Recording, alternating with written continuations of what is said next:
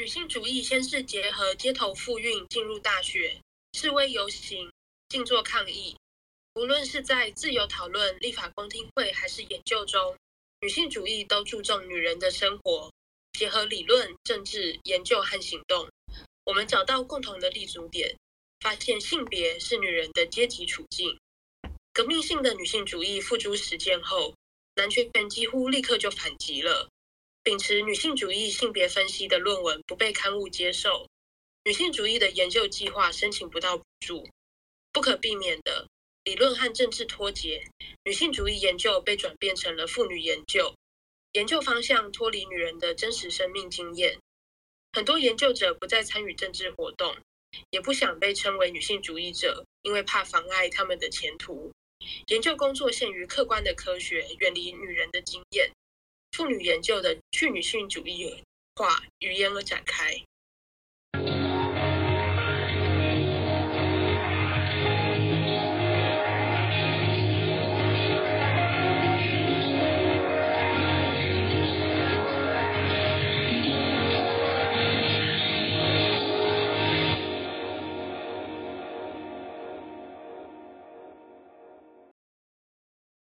大家好，欢迎收听《激进女性之家》，我是小小的勇敢的战士弟弟吉，我是不婚不生快乐一生的支教大使弟弟平，我是反男权女本位的快乐剪刀手弟弟安，我是开性别眼后从异女转女童的弟弟猫。好，我们这一集要谈的是，我们是如何成为激进女性主义者呢？激进女性主义在台湾算是一个。甚至全世界都算是一个比较小众的女性主义流派。那今天的 podcast 我们就会来跟大家分享我们四个是如何成为激进女性主义者的。然后在成为激进女性主义者之后，我们有遇到什么样的阻力，以及我们未来会如何行动呢？今天想要问大家，大家是怎么从怎么变成激进女性主义呢？嗯，其实我当政治人物的路人当蛮久。那是到二零一六年的时候，我接触到沃尔夫的自己的房间，然后我才突然觉醒为女性主义者。因为我就发现，啊，女性主义解开了我之前觉得很不对劲或不公平的地方，原来都是因为这个男权社会所创造的，为两性所创造的不同的性别角色。但那时候其实我还不太了解了解历史，也不了解各种女性主义的派系跟脉络，我只知道要追求男女平等。不过我还是常常觉得很困惑，因为我那时候相信的那套理论并不能够贯彻流通，而且不能够有逻辑性的检视我遇到的一切困难。但是我就卡在这个状态很久，我不知道还要怎么努力，不知道怎么办。然后呢，不分性别，我都会花很多心力去推广女性主义。然后我就这样变成平权人士好几年。那时候我觉得，哎，什么都是女性主义，只要是。女生勇敢去做啊，这样什么就是等于是女性主义的意思。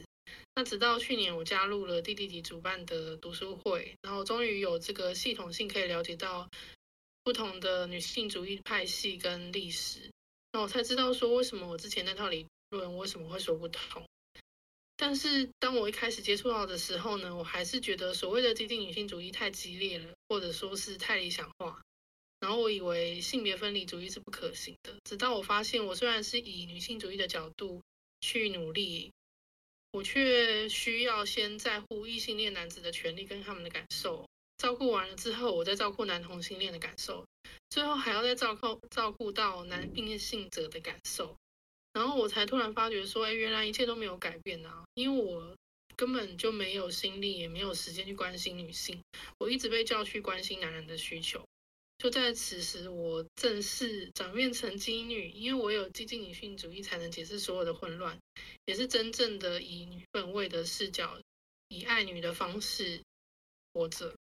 哇，那是很长的转变了。那接下来换弟弟安分享。我的话，我我觉得我应该是在我不不再抗拒说自己的身份是女性，开始成为激进女性主义者的，因为。我很久以前就开始抗拒承认自己是女性，而且因为我外表比较中性，然后早餐店阿姨都叫我弟弟啊，我去外面大家都叫我先生啊，我我也从来不纠正他们，因为我无敌厌女，不过这一点也是我看了上野千鹤子的《厌女》这本书，我才知道我的行行为是这样子。然后我就是因为厌女厌到讨厌自身的存在，所以我都不想要承认承认自己是女性，去刻意的让自己去性别化。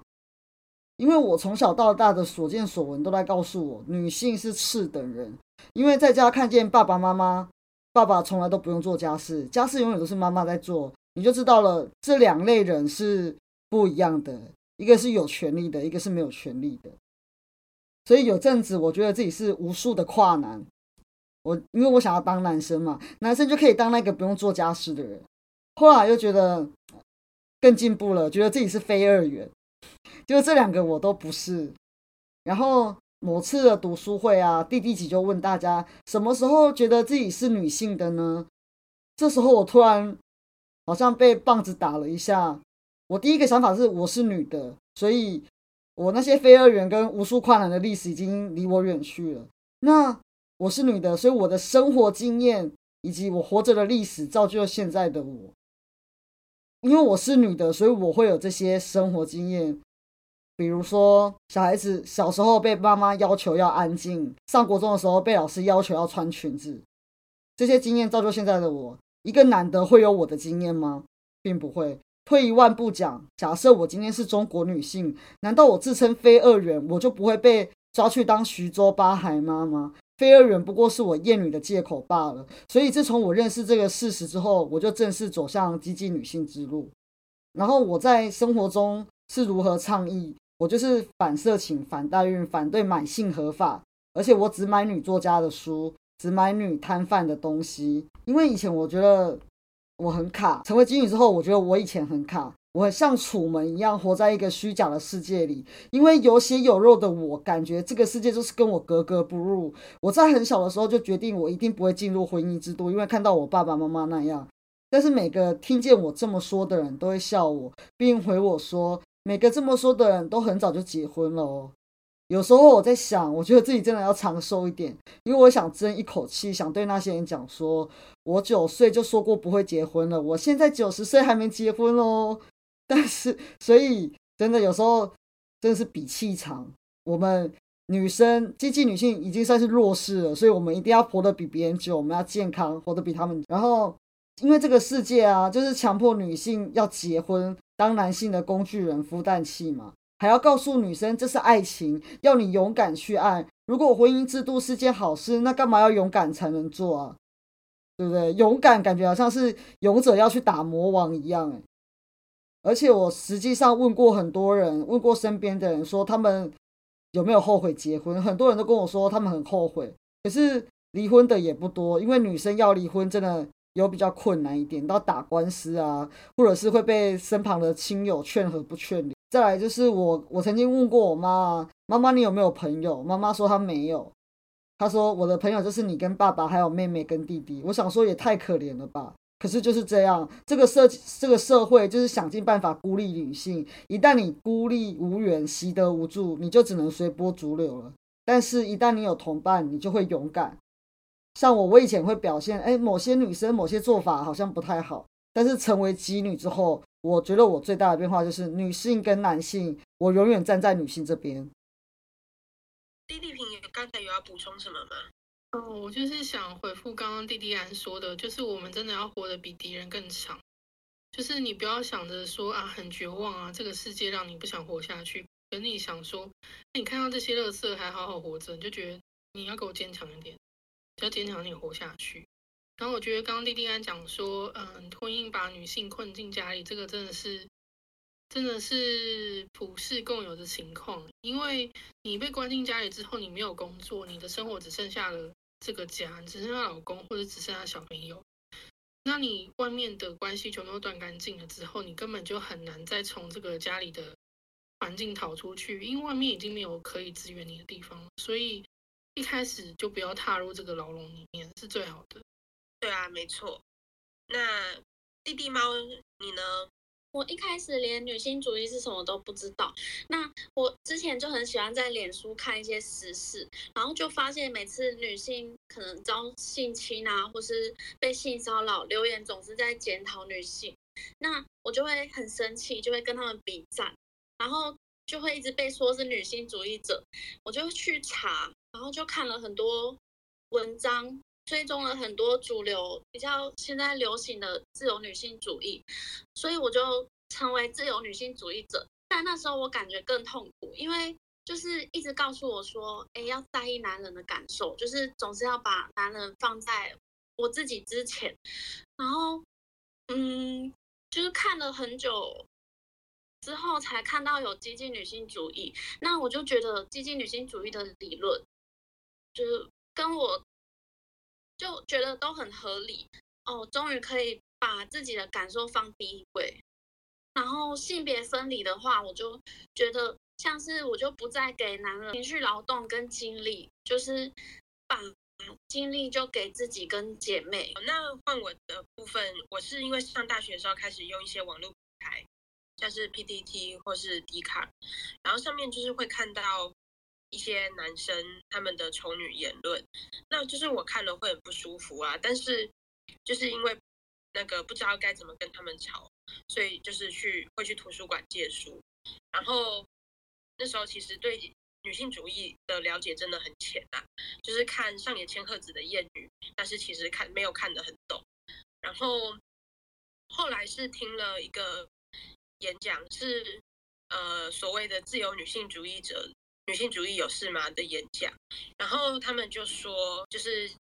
激进女性主义者很坏呀，都会呃规训其他女人怎么样怎么样的，所以那时候给我的一个印象就是，哦，激进女性主义者很不好，我应该要当一个自由女性主义者这样。然后就就这样的状态过了几年，就是后来性劳推这个团体，就是他们想要推在台湾推动性产业合法化，然后这个团体是以男同志为首的，但那时候。听性劳推在倡议的时候，我就会有一种割裂的感觉，就是我从小到大的生命经验都会告诉我说，哦，那些卖性的女生大多都是因为经济的问题被逼的，然后他们的生活会很痛苦之类的。但是性劳推他们那些男同志的说法就会说，哦，他们都是在赔利自己，然后他们这样子很快乐之类的，所以就是一直觉得很不舒服。那这时候我就是开始上网查资料。然后就无意间看到了激进女性之声的这个网站，里面就有很多资料、很多文章。那看了之后，就是醍醐灌顶，觉得说，哦，原来激进女性主义的理论才能够合理的解释这一切。然后也让我觉得解放，不再像以前一样绑手绑脚。就从此之后，就认为自己是激进女性主义者了。好，那我总结一下我们四个人的。经验就是，其实我们一开始啊，都是曾经是个自由女性主义者，或者是后现代女主义者，甚至信仰过库尔理论。但是经过一段时间之后，我们都变成了激进女性主义者。那这是为什么呢？我想这是因为激进女性主义它是一个针对父权的根源去做攻击的流派，所以父权还有其他人。就是会对激进女性主义感到特别的反感，想要去打压他们。那接下来简单帮大家讲一点历史来科普一下好了。就是在以前的右派他们眼中，女人的自然功能是生小孩；那左派眼中，女人的自然功能是有机可乘的性，例如色情、卖性和约炮。那左右两派他们在压迫女人上是沆瀣一气的。那女性激进女性主义者，他们会挑战父权的性观念，说性不是天生自然的，而是被建构成男性宰制的阶级制度。当时啊，激进女性主义者就发明了 “gender” 这个词，来描述性是社会建构的，也意味着改变、自觉甚至解放的可能性。在行动方面，激进女性主义者一边维维护女人的生育自主权，同时也抗拒色情对女人的贬义。然后到了最一开始片头提过的女性妇女研究，经历了去女性主义化，分析社会建构的性变得不被学术接受，所以 sex 跟 gender 就被分开了，跟身体跟生物学有关的是 sex，其他的是 gender。那这样子的分离会造成什么影响呢？举个例子，BDSM 就被视为性欲取向中的快感或和危险。这个说法就好像是追求快感和危险的人，他们是天生的这种驱力一样。然后也就只有这种研究与生俱来的生物驱力的性，它才会是妇女研究中合法的研究，会被学术界接受的研究对象。所以性又回到了父权所加注的意义。然后再举个例子，到了更后来，有些女性主义者，我我其实也不想说她是女性主义者啦。有些女性会说，gender 它是一种扮演，是一种感觉。一个男人穿上了裙子，擦了口红，穿高跟鞋，他就可以说他是女人。然后这就导致后面很多制度上面的问题啦。那讲完了这些历史，我们来谈谈现况。弟弟平，你可以帮大家说明吗？我觉得现况遇到的困难，就是说，其实我们就身为台湾人的女性主义者，一开始遇到的就是台面上很多比较有名的，可能是 KOL 或是有影响力的、有发声平台的一些人，然后他们会传播的资讯，其实都比较偏向自由女性主义。那我就我觉得我们都为什么会先经历过这个阶段，就是因为我们能接触到的资源就是这样，所以我们就会先从这个阶段开始。然后呢，我觉得，嗯，为什么？其实我觉得可以去想一下，为什么他们可以继续好好的待在这个台面上，而且还是具很具有很大的影响力，就是因为他们没有碰到父权的根本，没有碰到男权根本。所以这个社会就容许他们继续继续玩这一套，就觉得说，哎，可以让你们好像有一点，好像有点喘气的空间哦，就好像你坐牢了，但是我们有放出来让你透透气，可是时间到了，你还是要再关回去，就是一样是这种感觉。所以我觉得现况来说，其实是蛮严峻的，因为我们只能容许这样子，甚至我觉得连半套都不到的女性主义存活着，我就觉得。还蛮可惜的，对啊，就是因为没有碰到父权的根基，所以才得以存存活在台面上，得以保持声量。那弟弟啊，你有没有什么类似的经历可以分享呢？我就是有在推特上发表一些妓女言论，然后就有被别人诅咒，就是今晚要立刻暴毙。虽然我现在还活着，而且我也不 care 他对我说什么。I do I do 卡，但是因为但是其他人我我觉得其他人会害怕。如果你刚刚成为女性主激进女性主义者，如果你还年轻，看到这些威胁的字眼，你你你可能会不知所措，然后就激进女性主义者那么可怕，那那我不要当了。但是因为我已经比较年纪比较大了，然后也觉得很好笑，我觉得打起来不一定是谁赢呢？怎么会诅咒我今晚暴毙呢？而且暴毙算是福报吧，一下就死了，也不用在床上躺躺几年。我是觉得，呃，就是对方连诅诅咒都不会诅咒到痛点，是没什么好怕的。可是因为有有些就是比较可能比较胆小的人，他们就会被这些网络威胁啊、恐吓啊给拘束住。但为什么他们会想来恐吓你，想要来拘束你？就是因为你踩到他们的痛点，你踩到父权的根本，你想要把他们整个掀翻。那他们就会会派人来攻击你，所以我这个人，我是越多人来攻击我，我就越开心，我代表我走对路了嘛，我是这样想的。对啊，没错，就是受到攻击的，不代表我们是错的。哎，那我再补充一下，就是就是我觉得现在大家都一直讲说啊，要擦亮眼啊，一定会有好男人啊，只是你没有遇到啊。一定要认真找，认真找就有好男人。可是大家忽略了这个是结构下的问题，真没有什么好男人，就是好男人跟坏男人联手一起压迫女性。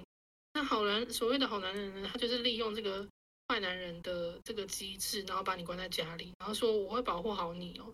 那好男人就像是就像是牧羊犬一样，然后女人就像是羊一样，然后坏男人就是野狼。所以牧羊犬就跟羊妹妹说。哎，你乖乖待在这里哦，我会保护你。出去的话被大羊吃掉，那就不关我的事哦。然后所以羊妹妹就听牧羊犬的话，说哦，那好好好，我们待在这边，真是好人，会保护我们。就其实事实上是这样子，所以没有什么好男人坏男人之分，因为他们都是这个结构下的一份子，一起压迫女性。对啊，都是男人，不用分这么细。我觉得这个比喻很贴切。好，那弟弟猫，你有什么可以分享的？我觉得现况就是，如果没有了解积极女性主义的女生，就是很难很难，就是活出自己想要的样子吧。就是我觉得现况就是有很多原文书台湾都没有翻译，像哎，《美丽与艳女》啊，它有日文版啊，但是它却没有中文版，我觉得有点可惜。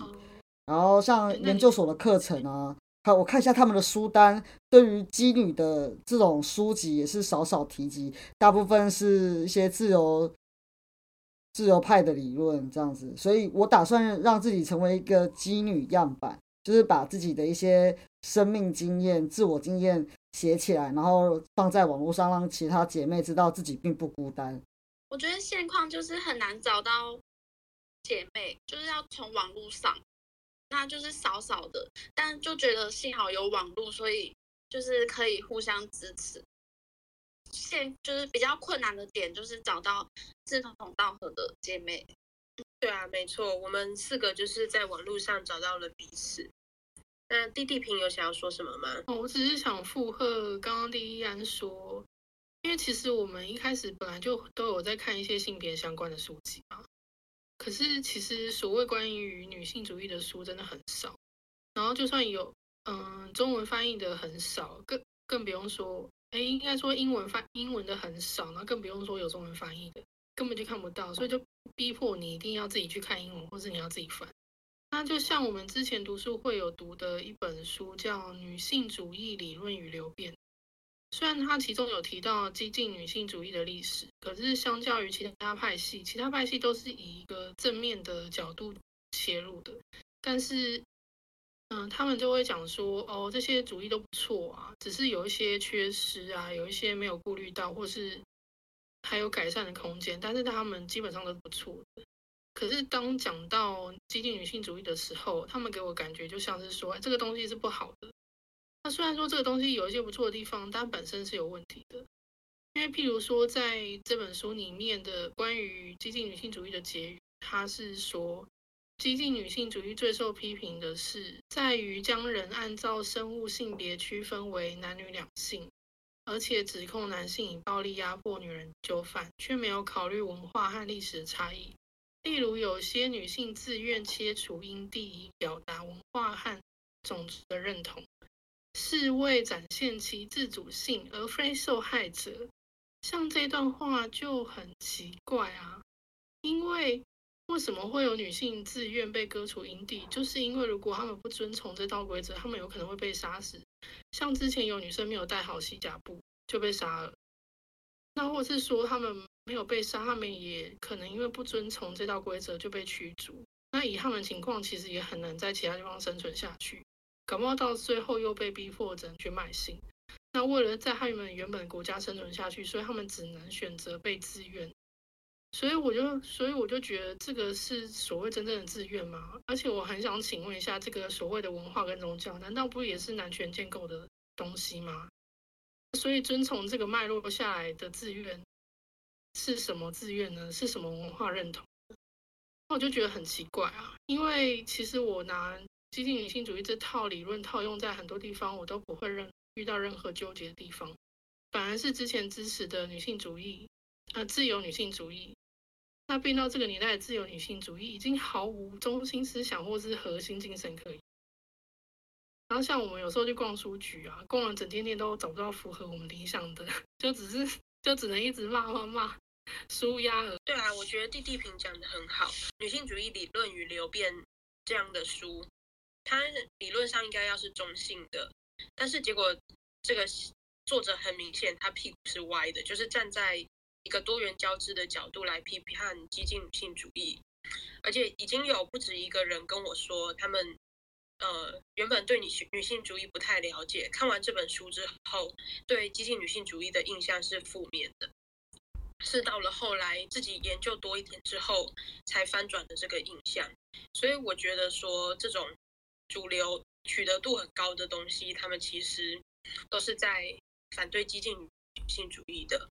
然后举另外一个例子，就是如果我现在 Google 激进女性主义，搜寻到第一条是维基百科，第二条是一篇文章，是一位男性写的。这位男性是来自自称自由派的女性主义有事吗？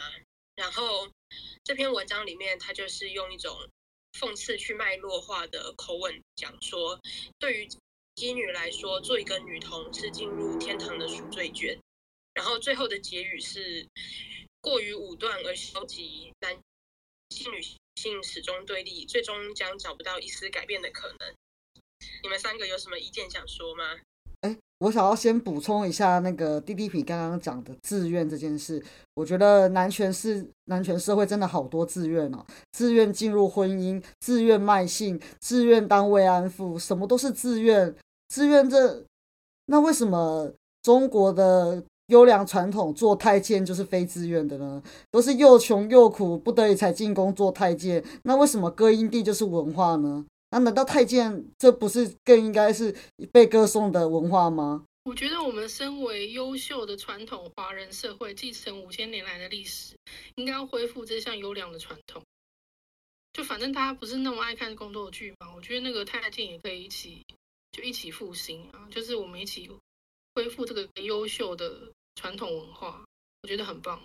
上述弟弟平自称华人是反串。好，那回到刚才那篇搜寻到的文章，你们有什么想要讲的吗？我我觉得，反正他就是把女性主义妖激进女性主义妖魔化吧，就是跟以前有任何意义的女人都会被打成女巫啊，被说是性变态、老处女啊，就是。就是一样的意思吧，那你就知道说，哎，真的有踩到他的痛点，他不然干嘛那么生气，对不对？我我个人的意见是，对啊，只要是男的，都不要跟我谈女性主义，你不够格。我现在就是男人讨厌什么，我就去了解一下。对啊，这是一个很实际的做法。那那我们也来顺便讲一下，我们有什么推荐的女本位书籍好了。嗯，我个人觉得。他乡很不错，这是一个近一百快一百年前一位女作家她写的乌托邦小说，是在讲一个纯女的社会。然后这本台湾有，但是只剩女书店可以买到，其他就是剩一些二手的通路才能买到了。然后，嗯，我们的成员弟弟平他有翻叙拉 Jeffrey 的《美丽与艳女》，然后他自己也有写一些希腊神话的女本位改编版。然后也有原创的小说《活着》在他的方格子上面。然后，那我觉得《圣杯与剑》跟《乐园之秋》这两本描写历史上曾经出现过的母系文明很不错。那我们读书会之后也会读《乐园之秋》，如果有兴趣的话，都欢迎私讯我们报名。好，那接下来换弟弟安分享。呃，我最近看了一本推理小说，叫做《圣母》。这本书之所以会是吸引我的原因是。他名字就带个母字哦，我就比较欣赏了，因为在这个推理小说的时，几乎都是男生推理小说，那几乎都是男性为主的。那这本叫《圣母》，我就翻翻看。然后，呃，如果你想去看这本书，不想被我破坏体验的话，那下面这一段你不要听，因为我会破梗。反正这这个圣母，他是写，就是妈妈可以为孩子做出，就是怎么样多么。可怕的一件事，当然这还不算是在我眼里，女本位她还不算是很合格。但是为什么我推荐她？因为每次啊，都是我们看那个什么电影，都是爸爸去救女儿啊，爸爸如何的怎么样，怎么样女儿？那妈妈呢？妈妈对女儿是怎么样？在那个书里面或是在电影里面几乎很少看到。可是这一本就写一个母亲为了一个女儿是可以做到什么样子的一个故事。我还是我还蛮喜欢的，而且终于有推理小说里面死的人不是女生而是男生了，这样。好，那换弟弟评。哦，我是想补充刚刚弟弟安说的，就是我觉得现在影视作品啊，或是其他作品遇到一个最大问题，就是就是像他刚刚讲的，都是爸爸去救女儿，然后女儿跟妈妈之间都会有都会有问题。就是都会有母女情节的问题，然后爸爸反而是个好人，是个局外人，然后对女儿好，这些就是很吊诡、很奇怪的地方。因为明明就是小孩也是妈妈生的，也是妈妈养的，哎，那怎么是一个置身事外的人，反而感情比较好？然后还有就是，我们常常看一些女性复仇的，不管是小说还是电影啊，都一定要女生先被虐才能再去复仇，一定要女生受到很严重的可能是性侵或者是被打什么伤害，她才能去复仇。我觉得我为什么还要先看女性虐待呢？我就是看自己的经验或看历史就好。我都已经要看一个虚构的作品了，我为什么还要先看女人被虐待，她才能复仇？我觉得觉得大家不够有想象力，就大家要加油好吗？都已经都已经是给你自己创作写新的东西了，你应该要更有更有勇气、更有想象力写更激进的东西。对啊。觉得弟弟平说的没错，大家要更有想象力才行。好，那讲了这么多，我们来谈谈成为激进女性主义者之后会受到什么阻力。好了，就是呃，之前在推特上面就有看到有几个女生，她们就只是像以往一样发声讲自己的意见，然后就被性别研究所的高材生肉搜，然后创假账号冒充，然后。有一些羞辱这样子，就会觉得说，哦，身为原来既身为激进女性主义者，就是二十一世纪的女巫啊，就是我们只要发表自己的意见，有不同于男权社会的意见，我们就是会被这样子打压、被晋升。那你们有什么可以分享的经验呢？我觉得妓女很像，就是二二八时代的受害者，因为。就是中国国民党会无所不用其极的来打压你。首先，他就先剥夺你的语言，再来，再来跟你资格论，你不够资格讲这件事情，然后再来就是伤害你，然后你就可能被消失。当时候我在推特上有也有参与到看到这个事件，然后就看到很多妓女从从此之后就退出推特，我觉得很可惜。可是就是敌人就是会想办法让你晋升嘛，让你就是。心力憔悴，不想再管这件事，也不想要再做任何发生。可是有点可惜的是，敌人目的就达到了。可是我也很担心这些女生的安危，希望她们都过得很好，幸福快乐。嗯，就其实像我自己，难道不会害怕吗？我当然也是会害怕，因为毕竟女生在这个世界上就是就是受到很多阻挠吧。所以在这个发生，然后又遇到像被漏搜的情况，而且像国外是真的有人有死亡危险，然后有人真的会去攻击你的，也有人被打的。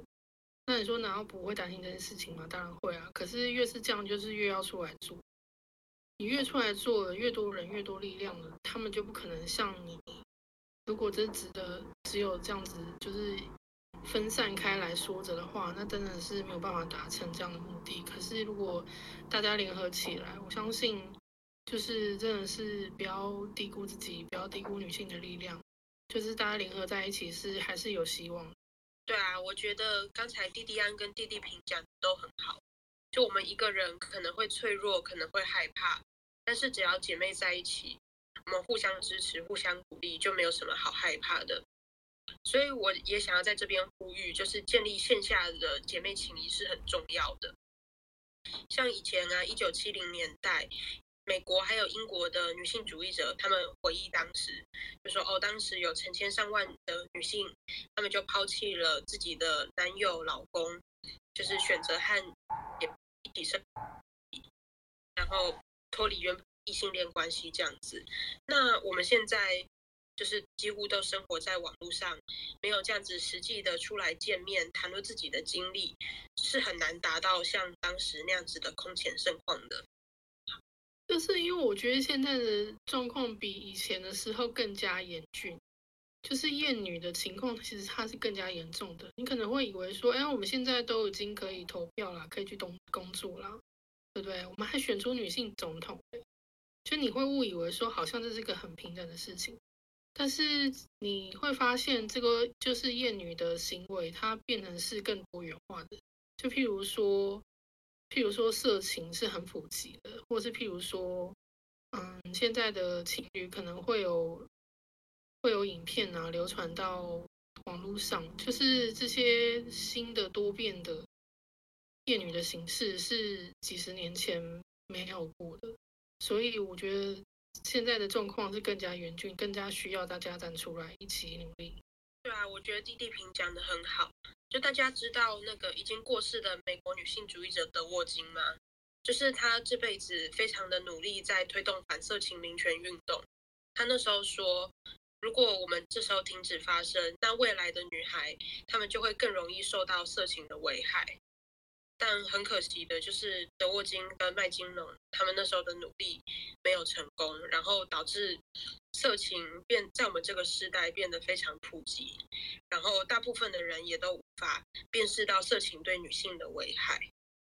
好，那就接续刚才我们说的，就是我们身为激进女性主义者真的很辛苦，但是我们应该要建立线下的姐妹情谊，互相扶持。那我们的目的也就是持续发声，让更多女性知道激进女性主义这个选项，而不是只有男权提供给你的那几个选项而已。那未来我们也是希望能够建立纯女性的空间，来方便大家建立姐妹情谊。但这部分的细节有太多可以提的，那就期待我们未来可能再录成一集新的 podcast 喽。好，那这一集。关于我们是如何成为激进女性主义者的，就到这边结束喽。大家再见，拜拜拜，拜拜。